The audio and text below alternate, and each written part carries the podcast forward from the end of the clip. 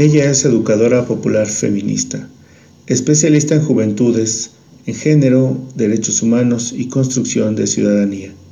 Maestra en gestión pública y buena administración por la Escuela de Administración Pública de la Ciudad de México,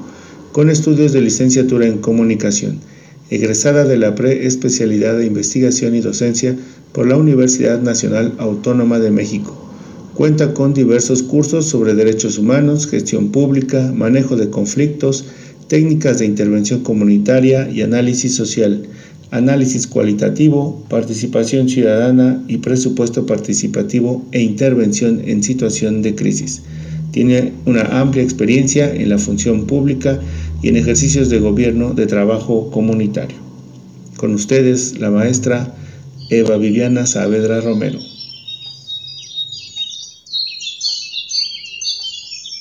El 8 de marzo que es un día donde como sociedad debemos reflexionar, debemos pensar qué camino todavía nos queda por andar para que nosotras las mujeres podamos tener garantizados nuestros derechos, que en última instancia es nuestra dignidad humana. Eso implica, eso implica pues, em, regreso en esta, en esta reflexión que para mí debe representar el 8 de marzo, yo considero como educadora popular feminista que soy, que tengo la obligación, es decir, el deber como imperativo, ¿eh? como imperativo de, mi militancia eh, feminista, regresar al, al barrio, regresar a la comunidad, porque es ahí donde yo creo que está la tarea y la talacha. Al final quienes eh, hemos marchado, y, lo respeto pues, o sea, lo respeto mucho, pues tenemos eh, incorporado los elementos de, esta teoría crítica que nos permiten hacer la denuncia sobre eh, la enfermedad sistémica que posibilita que las mujeres estén en una condición de subyugación frente al orden masculino patriarcal. Pero hemos tenido esa posibilidad quienes, quienes hemos marchado y nos manifestamos y asumimos el, el feminismo como nuestra militancia. Sin embargo, donde ocurren las violencias, donde se desarrolla y se va consolidando la violación sistemática de nuestros derechos y la negación de nuestra dignidad infinita, ocurre en la comunidad, ocurre en el barrio, ocurre en nuestros hogares. Y entonces, eh, por eso, para mí, el modelo de escuela promotoria y comunidad, el EPC, es la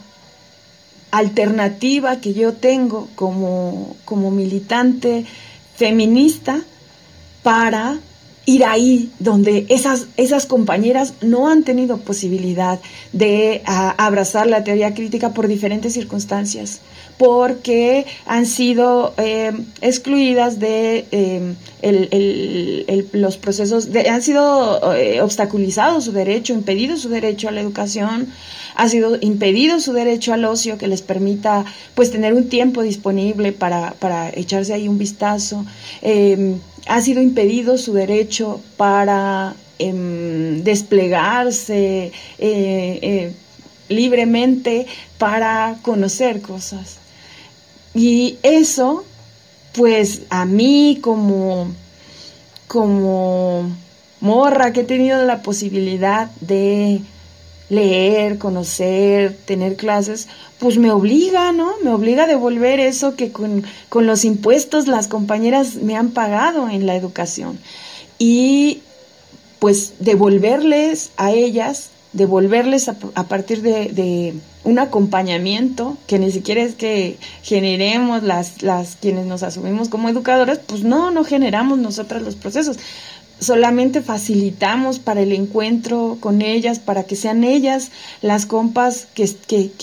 que, están ahí eh, preocupadas por los, los precios, porque si ya llegó el agua, porque si eh, qué pasó con, con, con la, la, la, hija que está yendo a la escuela y que está teniendo complicaciones, dónde se va a inscribir este, el, el niño menor, que si la, la madre eh, adulta mayor está enferma, que si alguien está eh, hospitalizado, hospitalizado, pues ver cómo resolver eso. Entonces son, es ahí donde yo creo que, que tenemos que aterrizar la, la teoría crítica feminista y qué, qué, qué, qué, mejor que sea a partir de un modelo respetuoso donde se reconoce que, esas, que, que las, las morras de la comunidad pueden, pueden reflexionar sobre esas condiciones estructurales y mirar a las otras compas y decir, bueno, ¿qué hacemos? ¿Qué hacemos aquí en el barrio? ¿Qué hacemos aquí en concreto? En, en, en, en, sí, pensando en la estructura patriarcal eh, mundial,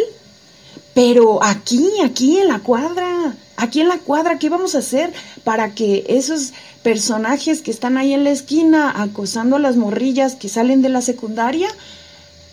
eh, ya no sigan siendo más totalidad de ellos frente a las morritas que son la alteridad?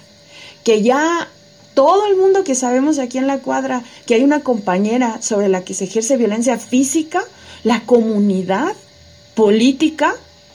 no lo permita más a ese abusador que es la totalidad y le devuelva a ella la posibilidad de tener una vida libre de violencia como alteridad que se le ha colocado. Que la compañera desempleada con tres hijas e hijos, eh, que es la alteridad de ella, eh, se denuncie, se vea comunitariamente cómo colaboramos porque el irresponsable, que no ejerce su paternidad adecuadamente y no quiere dar la pensión y se fue por allá muy campantemente e irresponsablemente, que es la totalidad, ¿cómo hacemos para, para resolver eso? Porque como comunidad nos toca. ¿Cómo impedimos a través de la reflexión así en el barrio que se siga sancionando a las, a las chicas por haber sufrido una agresión sexual? Y ellas que son la alteridad, mientras que los agresores son la totalidad, pero que también están en el barrio.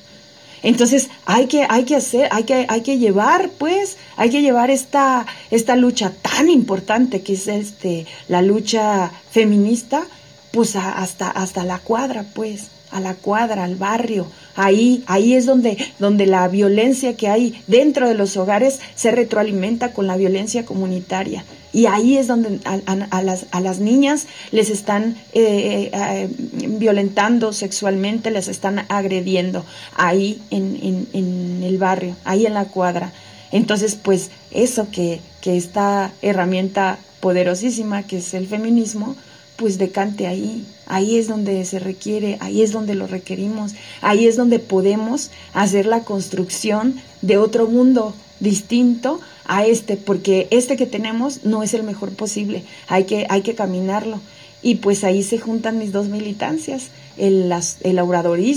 que es eh, por el bien de todas las personas, primero quienes, quienes han estado en mayor condición de vulnerabilidad, han sido colocadas en, en, la condición de vulnerabilidad y se junta la teoría crítica feminista, ¿no? Por el bien de todas, eh, primero las mujeres empobrecidas y primero eh, este sector que somos más del 50% de la población que se nos ha eh, em,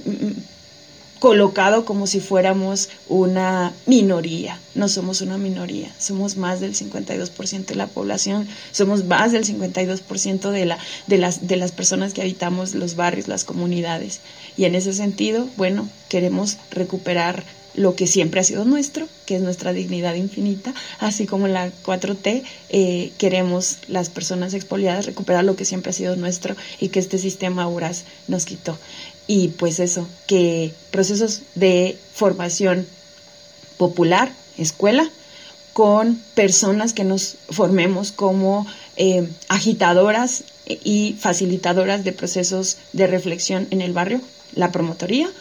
que incidan en la comunidad, que ayuden a recrear y a retejer el tejido en, en, el, en el, barrio. Esa es la, la, última, el último componente, comunidad. Por eso el EPC para mí lo abrazo y este 8 de marzo que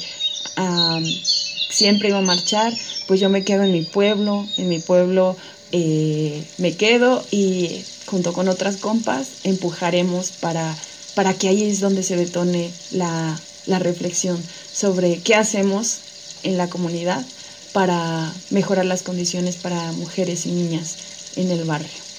Eso para mí es ahora el 8M y vinculándolo con el modelo EPC.